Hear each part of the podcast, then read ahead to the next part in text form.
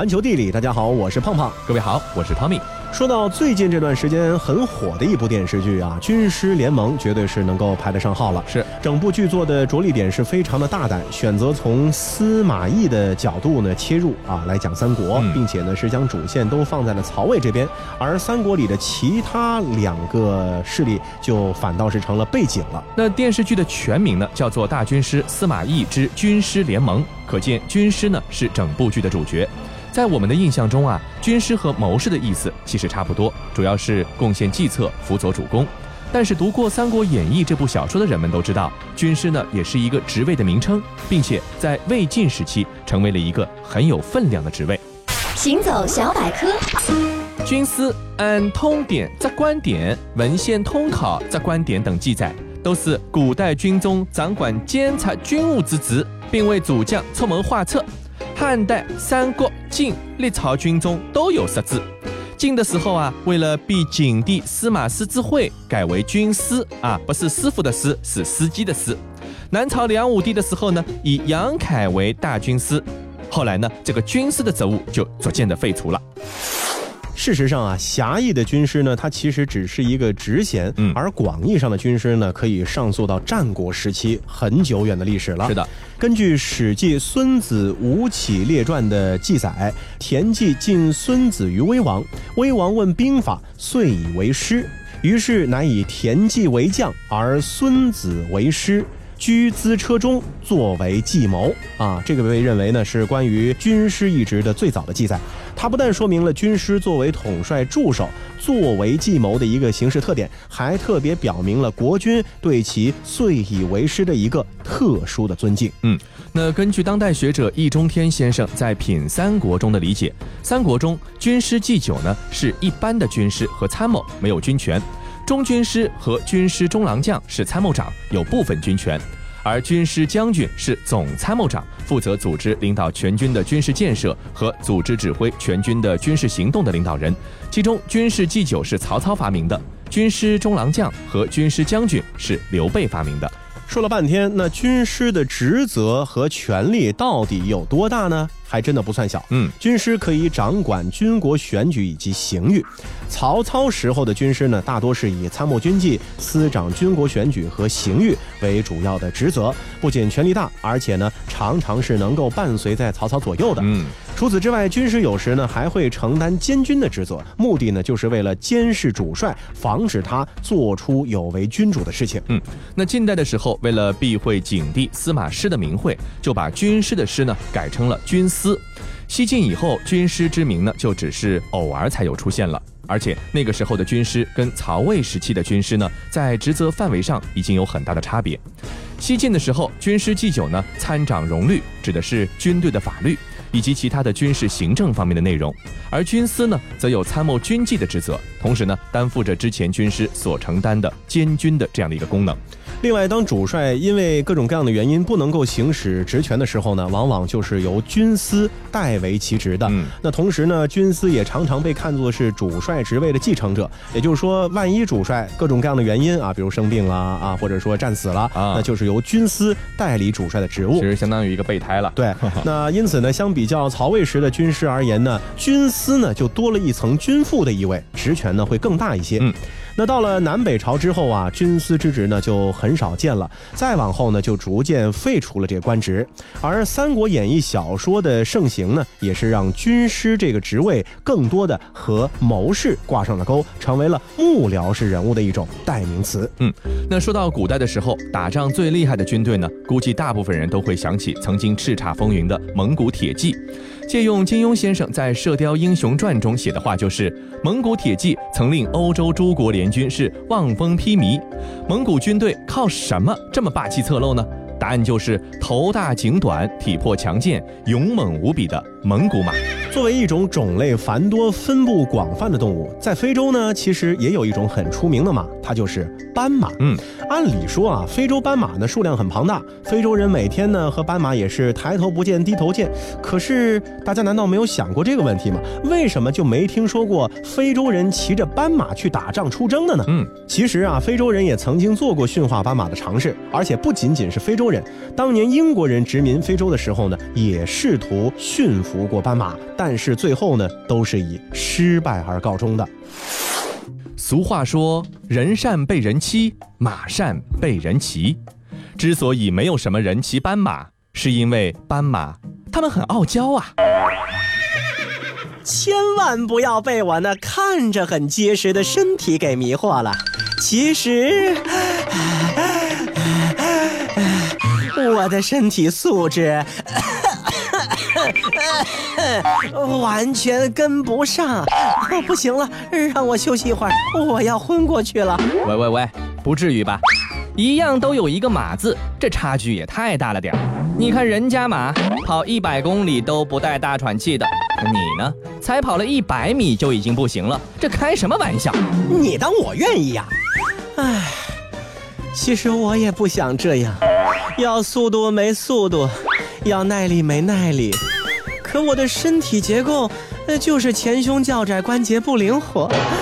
总之，老天待我不公平啊！说明啊，这个斑马本来的这个生理特征呢，就不适合这种非常吃力的工作。除此之外，斑马呢，它还有一个小习惯，它就是话特别多，一天到晚会叫个不停。这鬼畜的叫声，再加上时常不经意间露出的傻傻笑容，所以斑马呢也得了一个外号，叫做“马中哈士奇”。咱们试想一下这样的场景：骑着斑马去夜袭敌军。估计呀，还没到敌军军营就会被干掉，因为这叫声已经出卖了嘛。是啊，所以综上所述，斑马呢基本上就可以告别军事界了。嗯，既然如此，那么人类为什么不驯化斑马，用来当毛驴或者骡子，就驮驮东西也行啊？嗯，对吧？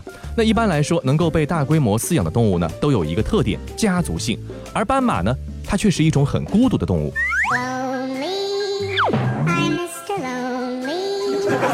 在所有斑马中。雄性细纹斑马是最爱独来独往的独行侠。嗯，真好吃。嗯，真不错。咦，眼前怎么有个黑影？难道，莫非是另一只斑马？妈呀，我孤僻，我怕生，我有沟通交流障碍综合症。我闪，我闪，我闪闪闪！哎，你傻！春天到了，那是一只母斑马。跑什么跑？还不快去追！什么母斑马？春天？慢点，慢点，等等我！让我们红尘作伴，活得潇潇洒洒，策马奔腾，共享人世繁华。只有在繁殖季节，细纹斑马才会暂时群居。一旦繁殖完成，就立马拍屁股走人。哦，亲爱的，我舍不得你。死鬼，舍不得我，你还要离开我？哦，亲爱的，我也没办法。谁让我是一只公细纹斑马呢？孤僻是我的个性，孤独是我的名片。你每年都这么回答，也太敷衍我了吧？有吗？我怎么不记得了？我们以前见过吗？那不可能啊！我什么都不记得。我再也不想见到你了，你给我出去！而其他品种的斑马虽然是群居在一起，但这之中却并没有家族性，纯粹是因为这样对自己的生存有好处而已。一旦有狮子、猎豹之类的动物攻击它们，它们就会随风奔跑，自由是方向，追逐雷和闪电的力量。人类为什么喜欢有家族性的动物呢？是因为驯化起来啊会很省力。嗯，只要搞定了带头的家族，其他成员呢就会跟着干嘛去了。对，咱们以羊为例，羊群中呢一般都有一只领头羊，把羊群赶回羊圈的时候啊，赶领头羊就行了，其他羊呢就会跟着领头羊一起行动。而至于斑马呢，是出了名的无组织、无纪律。大部分斑马聚在一起的时候，都是各种撕，没有确定的首领，就没有办法统一的搞定他们。是的，因此啊，你要是想让在外面吃草的斑马回马圈，还得一个一个的往里面赶。那按照斑马的暴脾气呢，估计斑马赶回圈里了，赶马的人呢也被怼死了。从群体性这一点上来说，想要大规模驯化斑马呢，基本上就是不可能做到的了。而斑马的怪脾气，则基本上让大规模驯化斑马的任何梦想，就分分钟被击得粉碎。世界真奇妙。要说这斑马的脾气，总的来说就是三个字：神经质。非洲大草原危机四伏，生活在这里的斑马也养成了警觉的性格。异常胆小，一有风吹草动，那是撒丫子就跑。这一跑没人的时候还好，有人的时候那可就是带着四处颠儿了。而且斑马还是近视，想想打仗的时候要是出现这样的画面，该有多酸爽！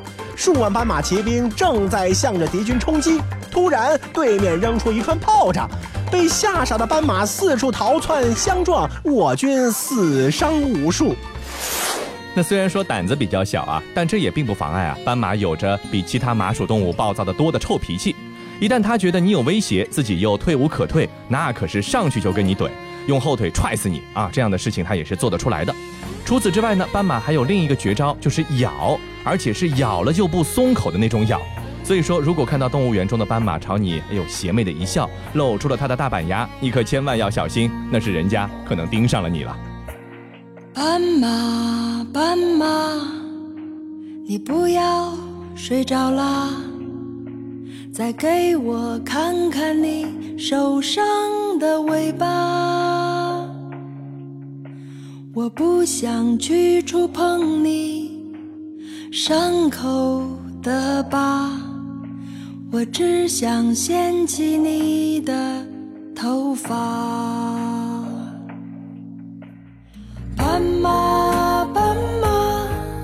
你还记得我吗？我是只会歌唱的傻瓜。斑马，斑马，你睡吧睡吧，我会背上吉他离开北方。斑马还记得我吗？我是强说着忧愁的孩子啊。斑马，斑马，你睡吧睡吧，我把你的青草带回故乡。环球地理。欢迎继续回到环球地理，大家好，我是胖胖，各位好，我是汤米。所以说啊，动物和人的亲近呢，有的时候啊，就是看天赋，嗯，天赋不行，再想怎样亲近都无济于事。而说到和人类最亲近的动物呢，无非就是我们所养的宠物狗和宠物猫了，嗯。那说到这个养宠物啊，哎，各国领导人还会有一些不同的爱好。比如说，根据报道啊，美国的总统呢是最喜欢养宠物的领导人啊。那美国呢有一个博物馆，里面有五百多件展品，都是和总统的宠物有关系的。最早的展品啊，可以追溯到一七八九年。美国总统养的宠物之多啊，不仅是体现在数量，更体现在种类。特别是一些早期的总统会养一些不常见的动物当宠物，小到蚕、负鼠、嘲笑鸟，大到黑熊、河马、鳄鱼，都曾经出现在白宫之中过。这脑补一下，真的是不得了哈！白宫原先像个动物园一样。是的，美国的第三十任总统柯立芝呢，可能是所有总统中最爱养宠物的。他在白宫呢建了一个真正的小型动物园，除了传统的猫猫狗狗，他还养了一只美洲山猫、一头驴、两只浣熊、两只小狮子、一头羚羊、一只袋鼠和一头河马。没有人知道总统为什么会在白宫里养河马。要知道，河马其实它的危险性是很高的。有统计说，每年世界上大约有三千人是死于河马的攻击，远高于老虎、狮子、鲨鱼和鳄鱼这些动物。后来，柯立芝呢驯养河马失败，就把它捐赠给了史密森尼国立动物公园。如今，美国动物园中很多的河马其实都是他的后代。有人养宠物没有理由，而塔夫托总统在白宫中养奶牛的理由是很充分的，就是他爱喝奶。嗯，不知是不是因为营养补充太足了，才让他呢成为了一个三百多斤的大胖子。而塔夫托衬托下显得极为瘦小的呢是威尔逊，他后来呢也成为了美国总统。不过他显然没赶上好时候，任上发生了一战，为了省钱，他就决定在白宫养一群羊。嗯，那羊吃草，这样呢就可以取代剪草的工作人员，不光省钱，省下的人呢也可以当兵参战。不仅如此啊，羊毛还可以用来拍卖。据说啊，一年的羊毛拍卖可以得到五万多的美金啊。一九二七年，这群支持美国财政的羊在鞠躬尽瘁之后，还上了报纸，当时还引起了不小的轰动。说到美国领导人最爱养的宠物呢，还得数狗。嗯，在特朗普之前啊，美国总统养狗似乎成了一个不成文的规定，甚至有报道说，特朗普可能是一百多年来第一位没有在白宫养狗的美国总统。啊，特朗普的前任奥巴马一家是养了两只葡萄牙水犬，而特朗普的前前任小布什总统呢，则是养了两只梗犬和一只史宾格犬，还有一头长角牛。嗯，那为什么美国的领导人最爱养的是狗呢？其实很简单，因为美国人普遍喜欢狗。美国宠物协会的数据显示，百分之五十四点四的美国家庭养了至少一条狗，而拥有宠物狗的家庭平均数量呢是一点四只。有人曾经开玩笑说啊，说美国中产阶级家庭的标准大概是一对夫妻、两辆车、三个孩子、一条狗。显然，养狗已经成为了一般普通美国家庭的标配了。为了让自己的家庭看起来和一般家庭没什么两样，所以呢，美国的总统们也会在白宫养上一两只狗。当然了，养狗的前提是白宫本来就很大嘛，而且有院子，狗呢有足够的活动空间。正是由于这一点啊，住在像公寓一样的唐宁街里的英国首相呢就很难养狗了，只能够养猫。嗯，原因呢也很简单，这狗没地方遛啊。你总不能让首相和夫人家属每天上大街遛狗吧？不光面子挂不住，安全也没保障啊。嗯，当然了，英国首相们养猫呢，还有一个重要的原因，那就是首相官邸呀，这日子比较长，有耗子。首相府的鼠患呢，其实也是一个老问题了。早在撒切尔夫人执政期间，就曾经收养过一只名叫汉弗莱的猫，用来捕捉老鼠。跟美国总统的宠物属于自己不同，英国首相们的猫呢，其实是属于首相府的。所谓流水的首相府，铁打的猫。汉弗莱在撒切尔夫人离任之后呢，还待在首相府里履职，直到布莱尔入职，他才退休。如今的英国第一喵拉里呢，是二零一一年二月正式进入首相府的。虽然说抓老鼠的能力一直让人质疑，不过在短短几年里啊，他俨然是成为了唐宁街最大网红。如今他存在于首相府的最重要的任务呢，可能不是抓老鼠，而是卖萌。嗯。领导人们养宠物的目的呢？难道也和我们普通人一样吗？哎，我们普通人养宠物，很多人就是为了打发时间，对，寻求陪伴，或者当做送孩子的礼物。嗯，那其实这些呢，都还只是表面的。宠物们对领导人们最大的意义在于塑造形象。养过最多宠物的刚才这位美国总统柯立芝啊，曾经说过，说不喜欢狗的人没资格住进白宫。养宠物，特别是养狗，在美国人眼中呢，意味着很多的这个事情。和所有普通家庭一样，养条狗呢，就会给人这个总统非常亲民的形象。养宠物呢，也是有爱心的一种表现。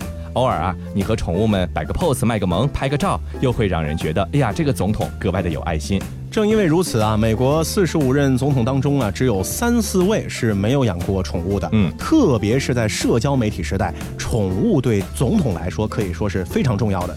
宠物可以给政治意味很浓的白宫呢增加一些乐趣。通过它们，一般的民众能够更了解、更接近总统的生活。而且，宠物啊，还是接待外宾的一大利器。嗯，能够在总统和外国领袖讨论严肃话题之前，起到缓和气氛的作用。嗯，其实，在我们身边呢，就有很多的宠物发烧友，他们喜欢各种各样的宠物。那说到发烧友，其实发烧友的这个对象很多啊。嗯，喜欢集邮的就是邮票发烧友，喜欢运动的呢就是运动发烧友。可是你听说过这么一群人吗？叫做火山发烧友。火山发烧友，顾名思义，就是对火山特别着迷的一群人。嗯，那在他们心目当中呢，看世界的眼光大概是这个样子的。嗯，他们看南美啊，是因为南美能眺望世界海拔最高的火山群；他们看夏威夷呢，是因为可以欣赏火红的岩浆奔腾入海；而当他们看印尼的时候呢，或许啊，就是因为印尼是世界上欣赏火山地貌最经济实惠的目的地了。而印尼呢，还有一个傲娇的称号，叫做“火山之国”。其实，火山爆发对印尼的影响呢，是远远超出我们的想象的。在改变地球的十大火山喷发中，印尼呢就占了两个。过去两个世纪最大规模的一次呢，印尼的坦博拉火山从1815年4月10号持续爆发到11号，产生的火山灰使全球气温下降了超过2.8摄氏度，更导致了1816年无法正常播种，被称之为无夏年。而火山爆发出的熔岩冷却之后呢，可以提供大量的养料、矿物质给土地，所以印度尼西亚土地肥沃，千百年来爪哇人种植水稻，养活了大量人口。就这样啊，火山爆发提供肥料，再爆发毁灭一切，然后呢，一切又回到起点，这样循环往复。在印尼全境，由东至西是静卧了五百多座火山，其中活火山多达一百三十座，占了全世界活火山数量的六分之一。而最为火山发烧友们所着迷的，就是著名的位于东爪哇的伊真火山了。嗯，那提到火山岩浆啊，大家脑海中首先浮现的都是火光翻腾的红色场面，而在伊真火山岩浆呢，却呈现发着光的蓝紫色。巨大阴暗的火山坑，深不可测的火山口，炽热泛光的蓝色熔岩，千疮百孔的地表，让人窒息的硫磺臭味儿，仿佛是走进了另一个星球。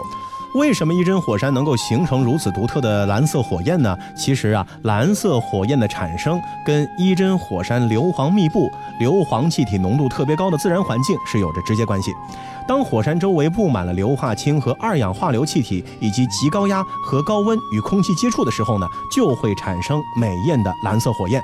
有时候气体还会顺着火山口流出，凝结成为液体硫磺，通过燃烧形成流动的蓝色岩浆啊，这样的一种视觉冲击是。所以如梦如幻又诡异无比的地狱蓝火呢，完全都是大自然的杰作。嗯，一真火山的绝美蓝火呢，只有在晚上的时候才能够欣赏到。想要一睹幽灵般的火舞呢，通常是要在凌晨一两点钟的时候从山下出发往上爬。动作快的话，爬到山顶差不多需要一个半小时。要想近距离观看蓝火，还需要再花三十到四十分钟，踩着乱石下到火山口。所以说，看这样的一个世界奇观啊，也不是那么的容易。对，这不是发烧友一般还真不会去。对，一真火山呢，拥有一个海拔两千一百四十八米、宽大约一公里的火山口湖，火山湖的深度差不多是两百米，面积呢是零点四一平方公里。从山顶俯瞰着一汪如天堂一般静美的湖水，就好像是另一颗星球的眼泪一样。嗯，而湖水呈现出的绿松石颜色，是因为盐酸含量极高。据说火山湖水的 pH 值啊，大概只有零点五，是酸性十足，所以这里呢也被公认为全世界最大的酸性火山湖。那么除了诸多的世界之最之外，伊真火山还因为别的原因而闻名全球。这里呢被誉为是世界上最臭的地方。火山旁边有大量的硫磺矿所产生的气体，绝对是让你一闻难忘。可即便是如此不适宜人类生存的环境，依然有着一群从事着世界最危险职业的硫磺矿挑夫，每天都在伊真火山上忙碌着。他们啊，只有简单的防护面罩，有的甚至就什么防护工具都没有。每位矿工呢，背着一个箩筐，大约里面有两百斤的硫磺。哇！他们挑着从火山口上到山顶，再下到山下，一个人每天最多呢可以往返两到三趟，而一公斤硫磺的价格呢大概是九百印尼盾，折合成人民币还不到五毛钱，往返一次大概也就只能赚四十到五十元人民币。嗯，但是为了维持家人的生计，他们不得不做出这样的选择。好了，以上就是这期节目的全部内容，非常感谢您的收听，欢迎您下次继续关注。